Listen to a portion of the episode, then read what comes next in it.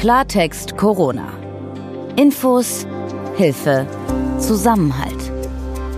Ein Podcast von gesundheithören.de und der Apothekenumschau. Guten Tag, mein Name ist Dr. Dennis Ballwieser und wir sind gesundheithören.de. Wir gehören zur Apothekenumschau und in unserer Redaktion arbeiten Ärztinnen und Apotheker, die auch Journalisten sind. Heute ist Mittwoch, der 15. April 2020. In unserem täglichen Podcast Klartext Corona versorgen Peter Glück und ich Sie während dieser verunsichernden Zeit mit seriösen, gut verständlichen und aktuellen Informationen. Peter Glück ist in dieser Woche nicht hier, daher bin ich alleine für Sie da und spreche mit Expertinnen und Experten, die uns helfen, die medizinischen Sachverhalte und die aktuelle politische und gesellschaftliche Lage besser einzuschätzen und zu verstehen. In diesen Tagen, wenn über mögliche Lockerungen der von der Bundesregierung verhängten Maßnahmen gesprochen wird, stehen auch die Schulen und Kitas im Mittelpunkt der Diskussion. Sollen sie wieder geöffnet werden? In welcher Form wäre das möglich? Und was lässt sich an Vorsichtsmaßnahmen durchführen, damit die kleinen Menschen nicht selbst an Covid-19 erkranken? Damit sie aber auch nicht als Überträgerinnen und Überträger das Virus in die Familien bringen. Bislang scheint der überwiegende Teil der Kinder, die an Covid-19 erkrankt sind, einen milden Verlauf der Krankheit durchzumachen. Dennoch treibt die Eltern natürlich auch die Sorge um den Nachwuchs um. Was, wenn sie wieder in die Schule gehen, an Covid-19 erkranken und doch mehr als nur Husten und Fieber mit nach Hause bringen? Ich spreche heute mit Professor Dr. Reinhard Berner aus Dresden. Er ist Direktor der Uniklinik für Kinder- und Jugendmedizin und Professor Berner führt im Auftrag der Deutschen Gesellschaft für Pädiatrische Infektiologie momentan eine Erhebung über mögliche schwere Verläufe einer SARS-CoV-2-Erkrankung im Kindesalter durch, in der Daten zahlreicher Krankenhäuser in Deutschland zusammengeführt werden. Professor Berner, vielen Dank, dass Sie sich die Zeit für dieses Gespräch nehmen und herzlich willkommen bei uns. Schönen guten Tag, sehr gerne. Bislang hieß es ja recht pauschal, für Kinder sei Covid-19 nicht weiter gefährlich. Sie würden die Erkrankung mit milden Symptomen leicht hinter sich bringen oder sie blieben sogar asymptomatisch. Das heißt, sie würden gar keine Symptome zeigen. Was wissen Sie denn heute schon über Covid-19 bei Kindern und was wissen Sie auch noch nicht? Also ich denke, wir wissen sehr vieles noch nicht. Äh, wir wissen aus Deutschland und den europäischen Nachbarländern noch vergleichsweise wenig zu den Verläufen bei Kindern. Auch die Berichte sozusagen, die wir zur Verfügung haben aus China, lassen sich vielleicht nicht äh, eins zu eins äh, auf Deutschland übertragen, so dass man in der Summe sagen muss, die Erfahrungen, die jetzt aus dem Kindesalter bestehen, sind noch relativ dürftig und lassen im Grunde keine wirklich belastbaren Aussagen zu. Was man annehmen kann, ist, dass wahrscheinlich Kinder einen relativ milden Verlauf in der Regel haben was nicht bedeutet, dass es nicht auch Ausnahmen gibt und dass es im Einzelfall nicht auch mal eine schwere Erkrankung sein kann. Wenn ich das richtig verstehe, dann ist genau dieses Nichtwissen der Grund, weshalb Sie jetzt die Studie durchführen. Das ist ja quasi eine Studie, die von Profis für Profis Informationen sammeln soll, damit alle gemeinsam besser wissen, wie sie die kranken Kinder behandeln können.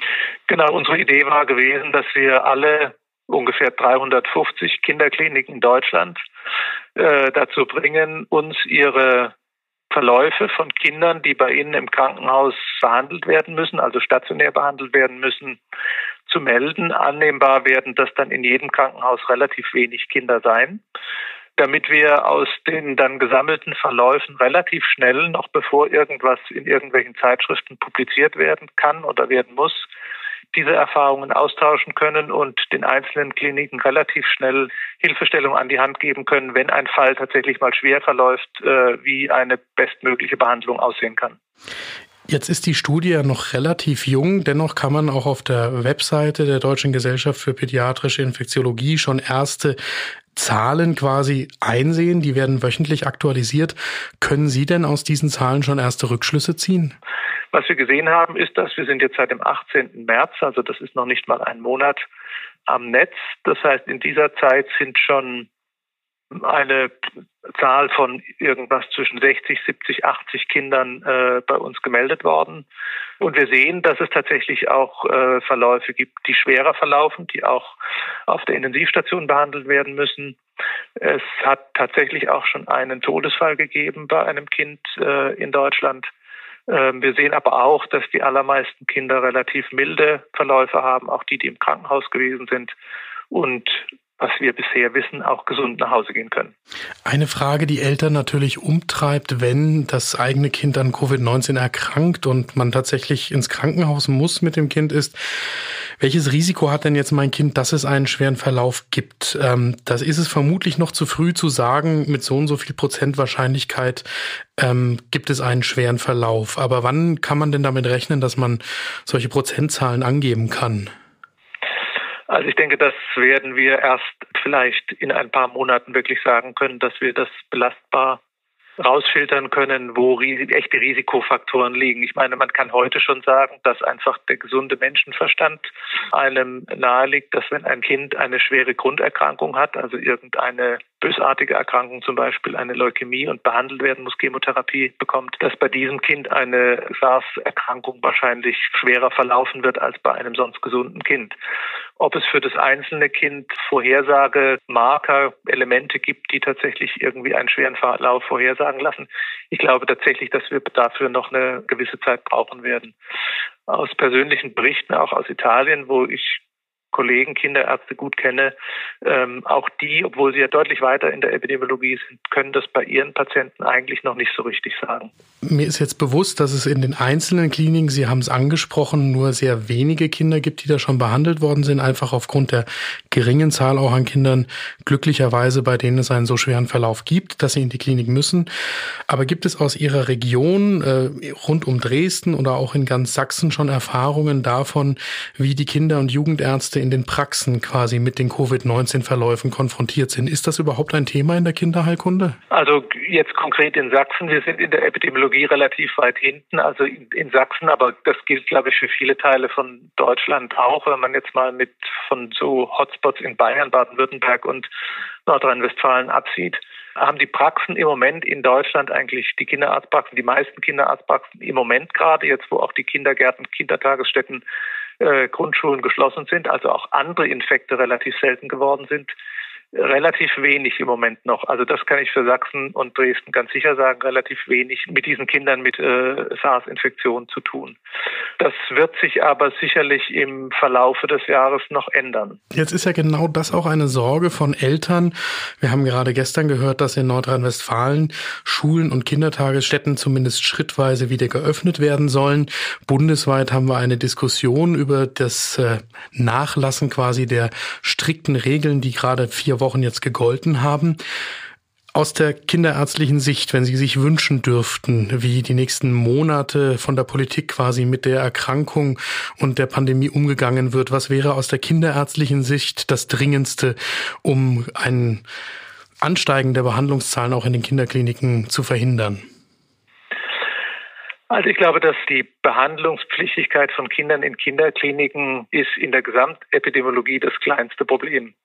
Ähm, natürlich wird man damit rechnen müssen, wenn einfach eine entsprechend große Zahl von Kindern krank werden wird, dass dann Einzelne auch dabei sein werden, die einen schweren Verlauf nehmen. Das ist einfach reine, wenn man so will, nüchterne Mathematik. Diese Fälle werden eintreten. Das ist relativ unabhängig davon, wie sich die Epidemiologie im Moment in Deutschland weiterentwickelt. Ob die jetzt im Mai auftreten oder ob die im November auftreten, ist für den Einzelnen relativ unbedeutend. Ich glaube, die entscheidende Frage ist, wie kann man gesellschaftspolitisch und sozialpolitisch sozusagen eine Wiedereröffnung von Schulen und Kindergärten zulassen, ohne das Risiko zu laufen, dass über die dann rasch anwachsende epidemiologische Durchseuchung eben auch die Risikopopulation, also die Erwachsenen mit Grunderkrankungen, die älteren Erwachsenen, die Senioren, die über 80-Jährigen in einer dann nicht mehr gut kontrollierbaren Art und Weise von der Infektion und der Krankheit erfasst werden. Das ist, glaube ich, eine ganz schwierige Frage, die immer irgendwie auch ähm, vorbereitet sein muss darauf, dass eine Wiedereröffnung dazu führen kann, dass man in nicht genau vorhersehbarer Zeit wieder zu einem Shutdown möglicherweise kommen muss, wenn die Ausbreitung zu rasch und unkontrolliert vonstatten geht. Grundsätzlich geben Ihre Antworten ja jungen Eltern äh, von kleinen Kindern erstmal Grund zur Hoffnung, dass selbst wenn mein Kind an Covid-19 erkrankt, ich mir eigentlich keine übertriebene Angst vor einem schweren Verlauf machen muss. Also das vielleicht kann ich da gleich nochmal, da würde ich definitiv sagen, ja. Also es gibt andere Atemwegsinfektionserreger, die wir längst kennen, die sehr viel aggressiver sind, sehr viel schwerere Verläufe bei kleinen Kindern machen als das, was wir heute wissen. Und wir wissen dann doch schon eine ganze Menge über dieses Coronavirus, ähm, als dieses Virus tatsächlich bei kleinen Kindern macht. Und die zweite große Angst, die umgeht, ist ja, dass wenn ich dann ins Krankenhaus muss, dass es, äh, so wie in der Erwachsenenmedizin jetzt viel darüber diskutiert wird, vielleicht nicht genügend intensivmedizinische Behandlungsbetten dafür gibt. Und äh, da höre ich aber jetzt auch heraus, dass da die Kliniken durchaus die Leistungskraft haben, grundsätzlich, wenn es denn ein schwerer Verlauf wäre, sich auch um diese schwerkranken Kinder entsprechend zu kümmern. Ja, ich glaube, wie gesagt, das Risiko bei Kindern, dass sie einen so schweren Verlauf haben, dass sie in Krankenhausbetten oder gar Intensivbetten müssen, die Wahrscheinlichkeit ist insgesamt relativ gering verglichen mit den Erwachsenen. Ähm, schwierig wird es werden, das kann man voraussagen wenn diese Welle von Coronavirus-Infektionen zu den eben im Winter ohnehin schon häufigen Virusinfektionen, die bei uns die Krankenhausbetten in den Kinderkliniken und in den, auch auf den Intensivstationen so füllt, dass wir auch ohne Corona manchmal im Winter nicht wissen, wohin mit den Kindern. Da ist eher die Sorge, dass wenn das noch oben drauf kommt, dass wir dann auch in den Kinderkliniken, die wirklich als allerletzte betroffen sein werden von irgendwelchen Einschränkungen, dass wir dann auch an die, in den Kinderkliniken über die Belastungsgrenze kommen. Das heißt, die Politik müsste sich aber eigentlich auch Gedanken darüber machen, wie quasi für die zu erwartende zweite Welle im Herbst, Winter 2020, 2021 sichergestellt ist, dass die Intensivmedizin bei den Kindern entsprechend vorbereitet sein kann. Absolut. Also ich glaube, das ist eigentlich die größte Herausforderung, dass man sich sehr gut vorbereitet auf den, auf die ja anzunehmenderweise große Welle, die kommen wird im nächsten Herbst. Also ich denke, das betrifft die Kinder- und Jugendmedizin auch, die, wie gesagt, in den Wintermonaten ohnehin über der Belastungsgrenze arbeitet, betrifft die Erwachsenenmedizin aber auch. Also ich denke, man müsste einen Weg finden, über die nächsten Monate eine, eine Strategie äh, zu entwickeln, die es erlaubt, dass wir möglichst viel an sagen wir, Erkrankung, Durchseuchung sozusagen entwickeln, um die Welle im Herbst ähm, so gebremst wie möglich irgendwie erwarten zu können und dass wir uns darauf vorbereiten, dass keiner glaubt, nur weil wir jetzt durch den Shutdown relativ glimpflich in vielen Teilen Deutschlands zumindest bisher davongekommen sind, das soll keiner glauben, dass das schon das Ende der ähm, Geschichte wäre, sondern das dicke Ende kommt sicher noch. Herr Professor Berner, ich danke Ihnen ganz herzlich für die viele Zeit, die Sie sich genommen haben und für das informative Gespräch und äh, bleiben Sie gesund. Vielen Dank, wünsche Ihnen auch. Das Coronavirus hält uns alle in Atem, schränkt unser Leben ein, verbreitet Sorgen. Umso mehr freuen wir uns alle über jede gute Nachricht, über Momente, in denen Zusammenhalt und Solidarität sichtbar werden. Deshalb wollen auch wir uns mit einer solchen Nachricht von Ihnen verabschieden. Die Corona-Krise trifft viele Menschen überall auf der Welt auch finanziell. Manche jedoch mehr, andere weniger. Weshalb auch Forderungen nach Umverteilungen der Lasten laut werden. Die neuseeländische Premierministerin Jacinda Ardern und andere Regierungsmitglieder haben jetzt angekündigt, sechs Monate lang auf 20 Prozent ihrer Bezüge zu verzichten. Damit wollen sie als gutes Beispiel vorangehen. Ich bin Dr. Dennis Ballwieser. Peter Glück und ich beantworten hier im Podcast Klartext Corona Ihre Fragen rund um das Thema Corona und sprechen mit Expertinnen und Experten, die uns helfen, Zusammenhänge und Entwicklungen zu verstehen. Wenn Sie medizinische Fragen rund um Corona haben, dann können Sie uns die gerne per E-Mail zukommen lassen.